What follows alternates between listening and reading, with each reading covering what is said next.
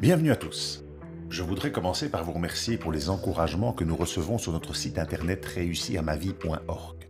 Et nous voulons aussi vous remercier pour les sujets de réflexion et les questions que vous commencez à nous envoyer par mail. Et ce podcast a d'ailleurs démarré sur la question qui nous a été posée est-ce que nous n'adorons pas le même Dieu que les musulmans? Et aussi plus largement sur cette question mais au fond, est-ce qu'on n'adore pas tous le même Dieu Ou encore, est-ce qu'on sait en fait quelle religion a raison? Eh bien, laissez-moi plutôt vous expliquer pourquoi toutes les religions ont tort.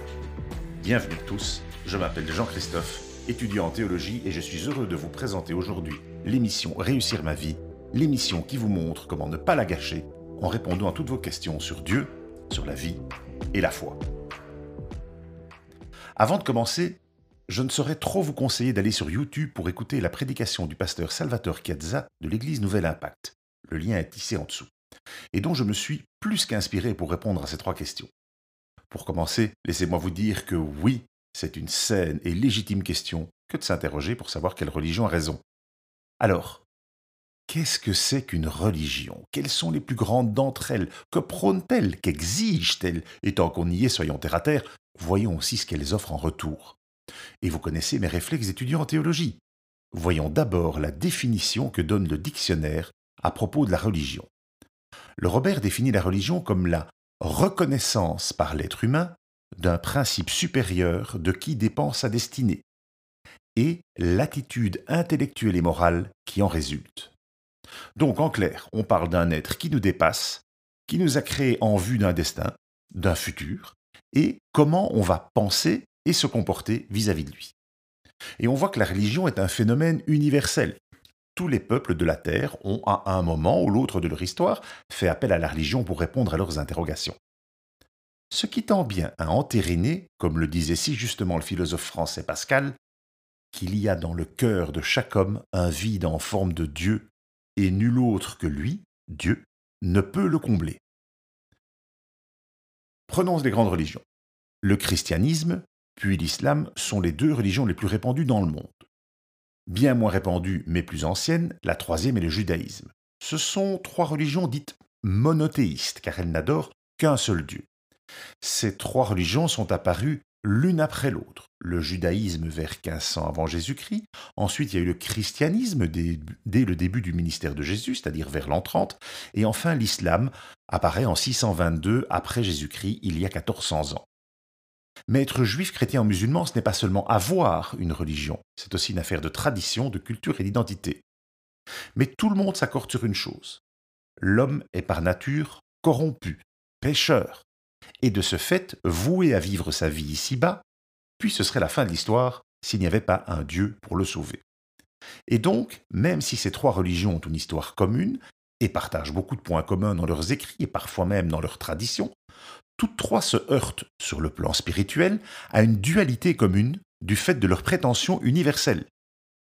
Car si l'homme semble avoir légitimement droit au salut, ce dernier doit absolument suivre une voie particulière que chacune propose pour être sauvé. On peut donc ramener le problème de la théologie des religions à trois axes. 1. Dieu veut le salut de tous les hommes. 2. Il a tracé une voie du salut. Et trois, celui qui ne suit pas cette voie ne peut pas être sauvé. On est donc confronté ici à un système dit aporétique. On parle là d'un conflit insoluble. Car comment le salut peut-il être une possibilité universelle, et donc s'adresser à tous les hommes, s'il dépend à l'adhésion à une communauté bien précise dont l'existence est particulière à une époque, à une contrée, à un endroit? Donc, en clair, laquelle je dois choisir si je veux être sauvé? La question du salut est donc centrale dans la plupart des religions. Mais la réponse dépend de qui la soutient. Et nous pouvons vraiment observer deux dimensions à cette notion de salut. La première a une connotation plutôt négative, c'est la notion de délivrance. Il y a des mots et il s'agit d'être libéré de ces mots, qu'ils soient de nature matérielle, la maladie, la fortune, la mort, ou spirituelle, le péché, le mal, le monde, comme on appelle ça. La seconde a une connotation plus positive, c'est la notion de plénitude, puisqu'il s'agit d'obtenir un bien, une perfection d'être, le plus souvent donné comme définitive. On parle ici de ce que l'on appelle la vie éternelle. Mais me direz-vous, Qu'est-ce qui différencie la vision de Dieu selon les deux plus grandes religions que sont le christianisme et l'islam? Il y a quatre points. Premièrement, l'amour. Pour les chrétiens, Dieu veut se faire connaître. Il est amour. Quand on aime une personne, on a envie de vivre avec elle. Dieu nous aime et veut vivre avec nous. Il se fait chair pour demeurer parmi nous, pour que sa créature, qu'il aime, puisse demeurer avec lui. Donc Dieu aime le premier, il nous aime avant même que nous ne l'aimions. L'islam, lui, ne dit pas que Dieu est amour, même si Dieu manifeste de l'amour pour l'homme. Le Coran parle à cinq reprises de l'amour de Dieu. Cet amour est une récompense pour l'amour que l'homme lui manifeste. Un verset pourrait laisser entendre que Dieu aime parler en premier dans le Coran, mais il est mineur dans la tradition musulmane sur cette question. Deuxième point, Dieu est unique. L'unicité de Dieu se présente aux yeux du musulman non seulement comme le résumé de sa foi, mais aussi comme le plus haut degré de la révélation. Dieu est l'unique, le créateur, le transcendant, et tout le reste n'est que créature et donc ontologiquement servante de son créateur. C'est d'ailleurs ce que signifie littéralement le mot islam, abandon, confiance. Dans le christianisme, par contre, il y a l'affirmation extraordinaire que Jésus-Christ est le Fils de Dieu, et qu'il est à, la fois 100% Dieu et 100% homme. En appelant le Dieu Père, et en invitant les chrétiens à ne faire qu'un avec le Père, comme Jésus et le Père ne font qu'un, l'Esprit Saint fait participer les chrétiens à la vie divine. D'où l'habitude prise dès les premiers temps du christianisme, en parlant de Dieu, de le définir à la fois comme Père, Fils et Saint-Esprit. C'est le concept de la Trinité, une chose absolument incompréhensible pour l'islam. Et puisque Dieu est Père, il prend l'initiative devant le péché de l'homme. Il n'est pas simplement le miséricordieux qui fait miséricorde au pécheur repenti, quel que soit son péché. Il est avant tout le Père qui va chercher son enfant perdu pour le rétablir dans sa dignité de fils de Dieu. Troisième point, la parole de Dieu. Pour la plupart des musulmans, le Coran est littéralement la parole de Dieu. Muhammad n'est pas intervenu dans son élaboration, il n'en a été que le transmetteur matériel. D'après la, tradition, ce dernier ne savait d'ailleurs pas lire ni écrire, chaque mot, chaque lettre du Coran lui vient donc de Dieu lui-même. Du coup, le Coran prend une valeur exceptionnelle, parce qu'il révèle Dieu pas simplement par son contenu, mais aussi par sa forme. Le Coran est parfait dans son expression, c'est Dieu parle dans sa perfection. Pour le chrétien, Jésus est le Verbe, la parole faite chair. De plus, toute la Bible parle de Jésus, de l'Ancien au Nouveau Testament. Pour finir, l'expression parole de Dieu ici est à prendre au sens large. La parole de Dieu n'est pas seulement un discours sur Dieu, ni seulement un discours de Dieu, mais elle est le partage d'une expérience de rencontre avec Dieu. Et contrairement au Coran, le Nouveau Testament, tout comme l'Ancien Testament, a été mis par écrit par des hommes, sous l'inspiration du Saint-Esprit. Quatrième et dernier point, l'appartenance à une famille de croyants. La question de l'appartenance religieuse ne se pose pas d'une manière aussi forte dans l'islam que dans le judaïsme ou le christianisme. Là où par le baptême le chrétien entre dans la famille de Dieu, dans l'islam, le nouvel arrivant professe sa foi et entre simplement dans la communauté des croyants.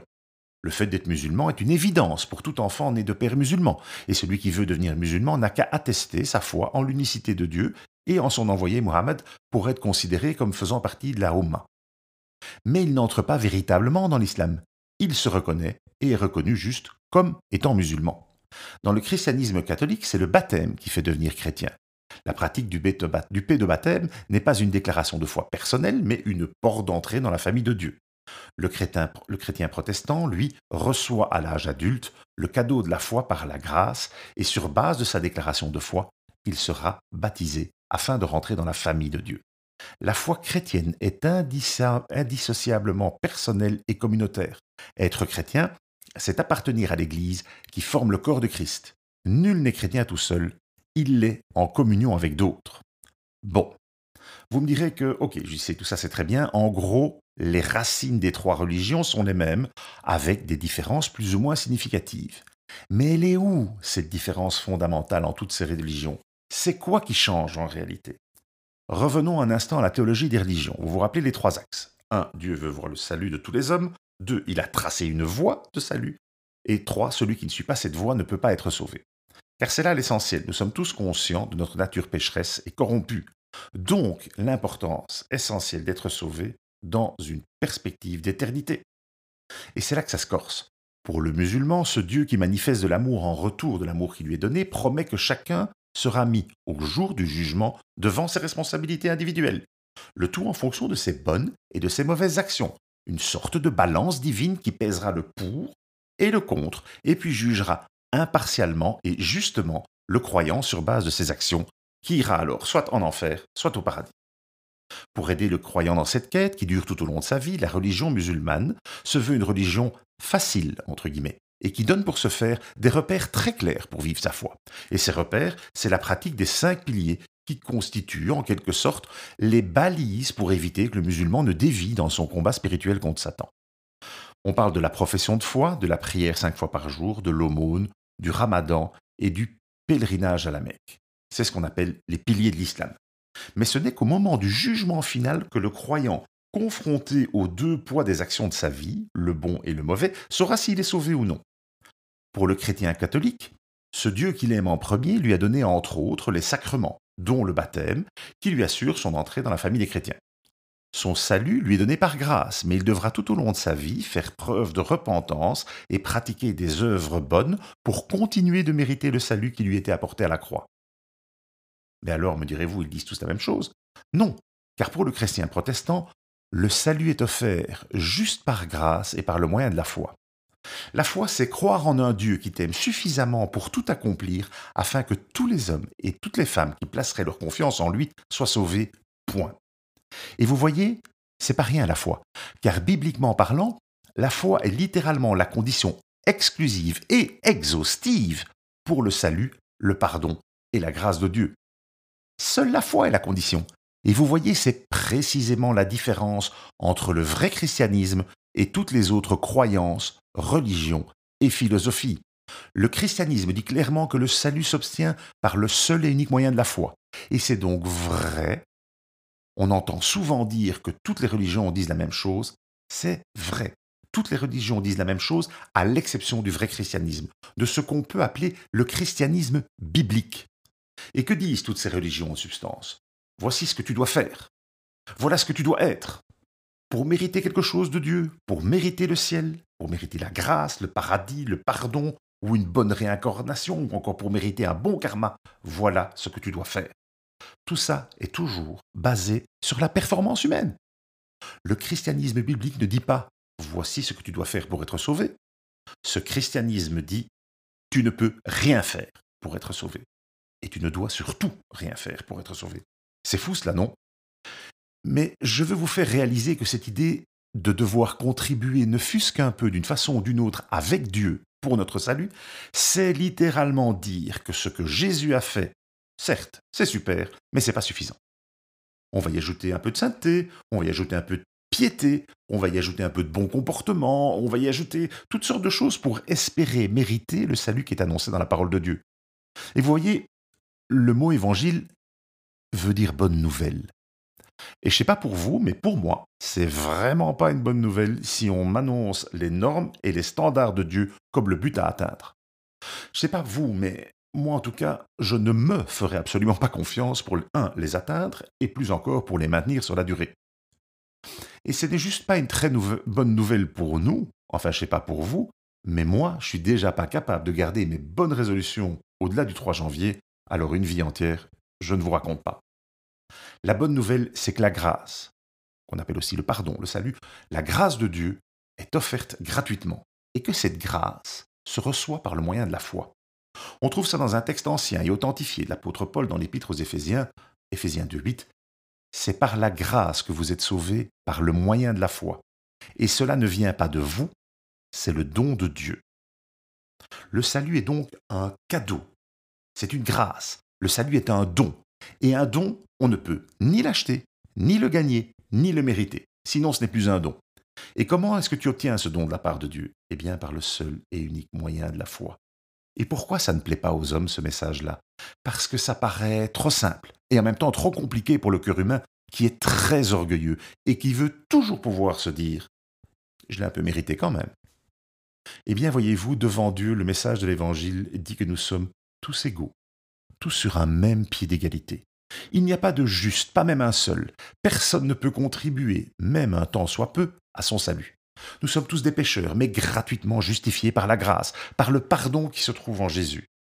Et ça, pour moi, sachant d'où je viens connaissant mon passé, je peux vraiment vous dire que c'est la bonne nouvelle. Ok, bon, nous avons posé trois questions et quelles sont les réponses? La première question, c'est est-ce que toutes les religions ont tort? Et la réponse est oui, toutes les religions ont tort, en ce compris un christianisme centré sur les œuvres. Et c'est là que le message de l'Évangile, qui lui n'est pas une religion, j'insiste bien sur ce point, le message de l'Évangile n'est pas une religion.